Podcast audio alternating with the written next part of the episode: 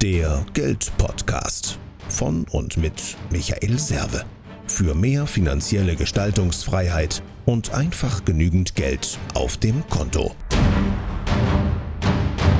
Servus zum Serve, herzlich willkommen. Ich hatte gerade ein Telefonat mit Kunden, ein Coaching-Call, und dann sind wir drauf gekommen, dass sie also mit ihrer Steuerrücklage nicht laufend sind. Also sie haben mehr Einkommen gegenüber letzten Jahr und somit müssten sie ja oberhalb der Vorauszahlung für sich selber Rücklagen bilden, weil das vom Steuerberater noch nicht aktualisiert worden ist. Und das ist ja so eine gängige Praxis oft. Ja?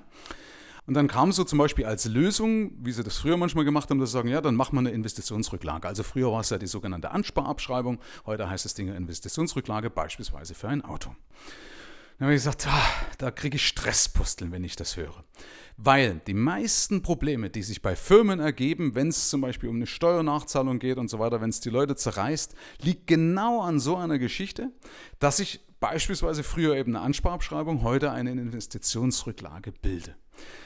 Bei mir war zum Beispiel so, dass der Steuerberater das sogar noch als tolle Lösung präsentiert hat, also nicht mein jetziger, sondern mein damaliger Steuerberater als Lösung präsentiert hat, weil ich am Jahresende oder wenn wir die Steuer vom Jahr gemacht hatten, gemerkt hatte, ey, ich habe das Geld gar nicht, ich sagte, ich habe eine Lösung, wir machen da einfach eine Ansparabschreibung. Und ich habe mich gefreut, wie toll doch mein Steuerberater ist und habe aber nicht erkannt, dass mich das irgendwann einholt, dass ich also den Infarkt aufschiebe, weil ich zu blöd bin, meine Firma im Griff zu haben, um ausreichend Rücklagen zu bilden. Das ist mein Verantwortungsbereich.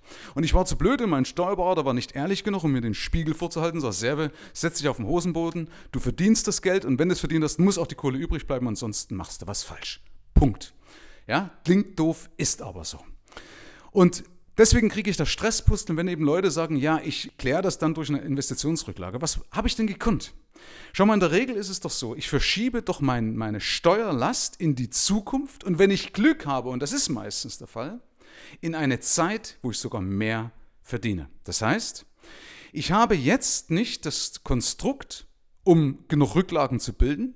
Ja, das, die Ursache ist ja, dass ich nicht in der Lage bin, genug Rücklagen zu bilden. Und jetzt fummel ich an den Symptomen rum und verschiebe praktisch oder verschlimmere die Symptomatik nach hinten oder zögere das nach hinten raus. Deswegen eben, ich, ich zögere den Infarkt nach hinten raus. Ich hoffe, du kannst mir bei dem abstrakten Thema jetzt folgen. Aber ich wollte darüber eine Folge machen, weil es so wichtig ist. Weil so viele Firmen genau an dem Punkt schauen und die sagen, ja, dann mache ich doch schnell noch eine Investitionsrücklage.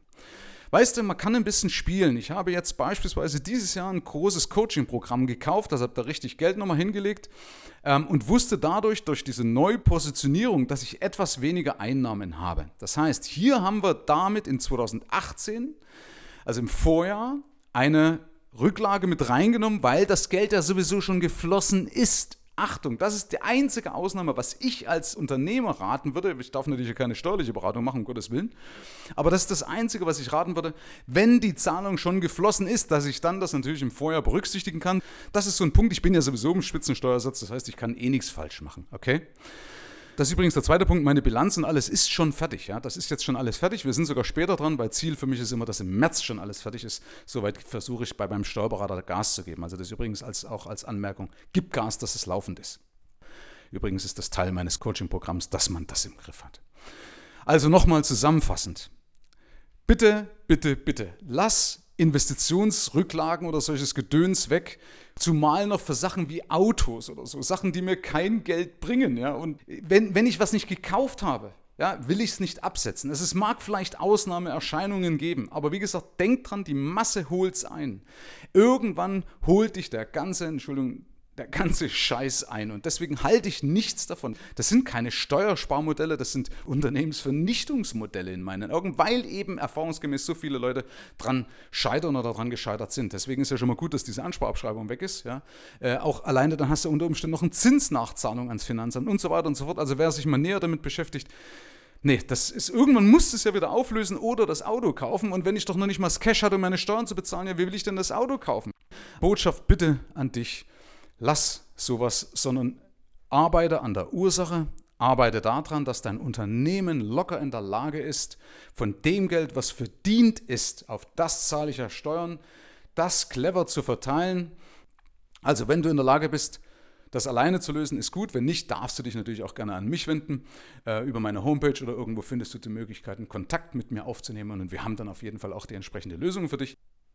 Aber bitte behalte im Hintergrund, dass wenn du sowas schon machen musst oder wenn es wirklich jetzt gar keine andere Möglichkeit gibt, dass du aber dich ganz schnell auf den Hosenboden setzen musst, um die Ursachen abzustellen, damit eben dein Unternehmen genug Cash abwirft, damit du eine Kriegskasse hast, damit deine Steuerrücklage laufend ist, weil ey, das bringt Stress, das macht auch keinen Spaß. Und das ist auch nicht der Preis, den ein Unternehmer zahlen darf für die Mehrverantwortung, die du trägst ähm, und auch für die, für, sag mal, für die gesellschaftliche Relevanz, die eben ein Unternehmer hat, weil wir ja im Endeffekt in meinen Augen schon das Zugpferd sind. Okay?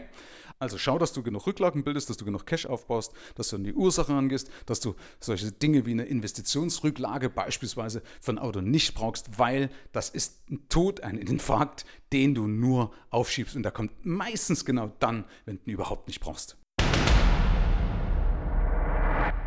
Herzlichen Dank fürs Rein und Hinhören. Ab hier liegt's an dir. Bis zum nächsten Gig. Dein Michael Serve, Deutschlands Fuck You Moneymaker. Mehr Informationen findest du im Internet unter mehrvomgeld.de.